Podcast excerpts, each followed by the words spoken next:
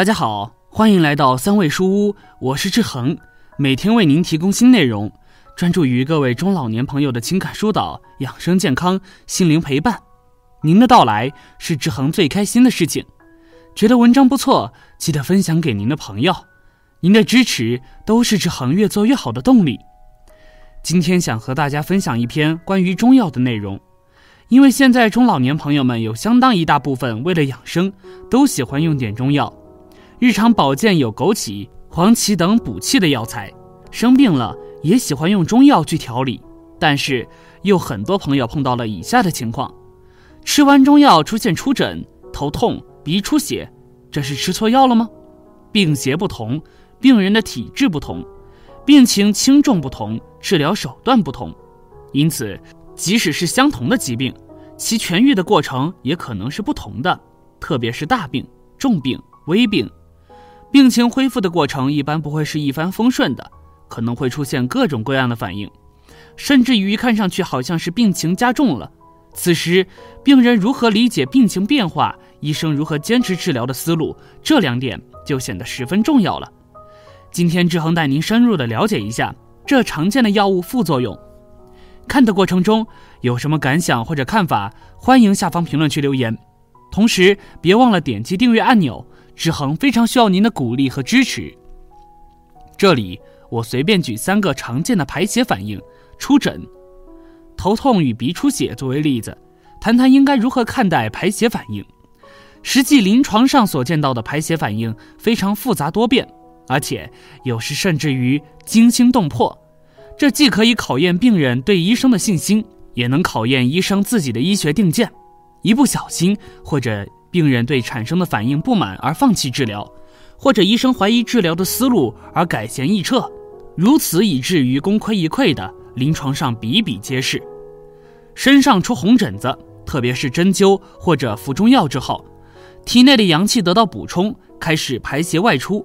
这里往往会出现身体局部或者全身的红疹，甚至于奇痒难耐。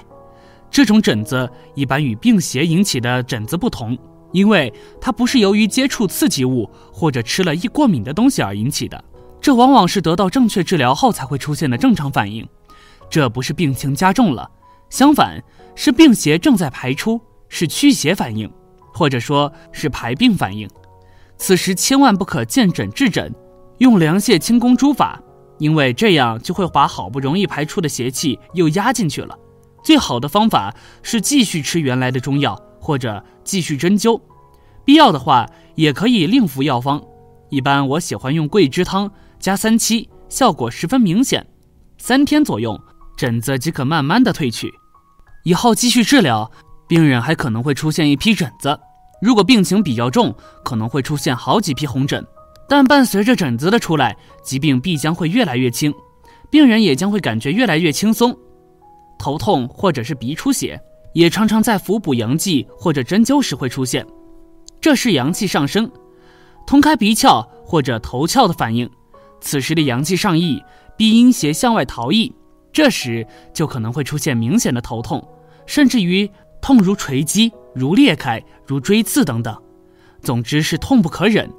还有一种可能是以前就有头痛，但慢慢的消失了，病人也以为是头痛并痊愈了，其实是因为错误的治疗导致邪气充盛了，压住了正气，正气产生不了抵抗了，头虽然不痛了，但病根还在，而且病人一定还会伴有精神不振、头时晕重、听力下降或者耳鸣、眼神变差、脑中轰响或者记忆力减退等症状。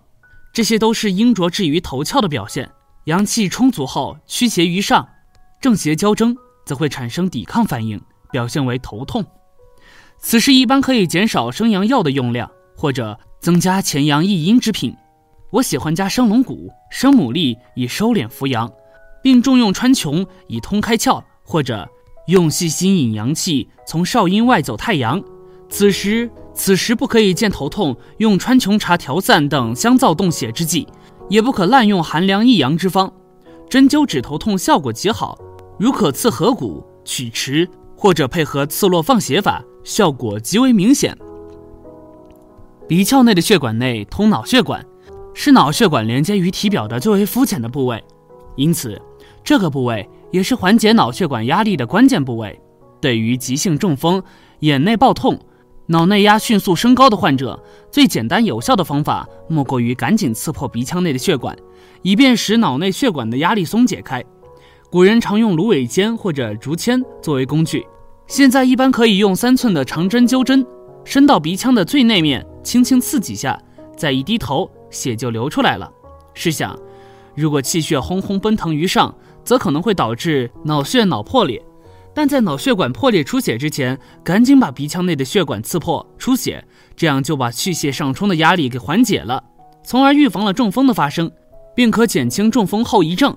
所以千万别小看这一方法，古人的学问很大，不能不佩服。而那些高血压引起的中风是有原因的，或者是脑内血管已经硬化，或者是血压爆高引起的，其本质大多都是由于长期服用寒凉伤阳药物。使肾阳亏于下，而香火浊于上，所以健康人如果大怒，气血上冲，一般不会是中风的。只有三阴体质的人才会中风。这种体质如果平时及鼻窍阴浊蒙团，阳气不温，经过正确的治疗后，阴浊被化掉了，阳气上溢，修复病灶，则可能会把淤带的血络通开，表现为鼻出血。因此，鼻出血是鼻窍通畅的表现。千万不可见鼻出血而大用清热凉血药物。临床上治疗垂危的病人时，需要回阳开窍。如果昏迷的病人服用中药后未见症状恢复，却出现了鼻出血，此是大大的好现象，是阳气把头窍温通开了，浊阴随血而化去。紧接着，病人必然会很快苏醒。对于服用中药后突然鼻出血的病人，如果初期血色暗黑，如有血块，一般不需要止血。可以继续服用原来的方子，以帮助排邪。如果血出较多，且血色化为鲜红，则需要配合止血药。我一般在原来的方子上加三七、山茱萸、断龙骨、断牡蛎诸药，以活血止血。再有秋天气候干燥，鼻腔也干燥，往往会出现鼻血，这是燥热伤络的表现，又与以上所论不同。此时当用清燥救肺汤，以治其燥之本。兼以凉血止血诸方配合。总之，遇到病情变化时，医生一定要有定见，平时要有扎实的中医理论基础。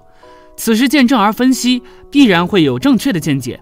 总之，医生要治病，就要辩证分析病人的阳气与阴邪的状态，知道六经的层次，这样才会见证而不迷惑。当病情开始变化时，可能会变好，也可能会变坏。至于是症状加重还是排邪反应，这时就要求医生必须仔细的分析阳气的功效，了解体内阳气充足后是如何抗邪的，病邪可能会从哪个途径排出，可能会出现哪些反应等等。中医治病就如同打仗一样，也需知己知彼，百战不殆。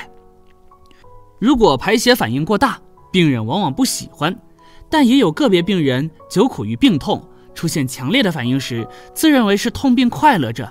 以病将痊愈的美好前景来自我安慰，如果才能又治病，又能减少排邪反应呢？有没有配合的治疗手段呢？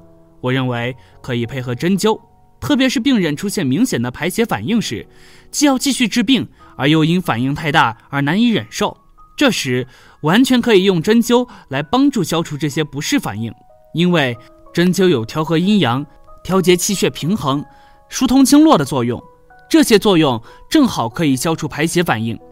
临床上，我用针灸与中药配合治疗一些大病重病，恢复的过程十分顺利，病人也乐于坚持治疗。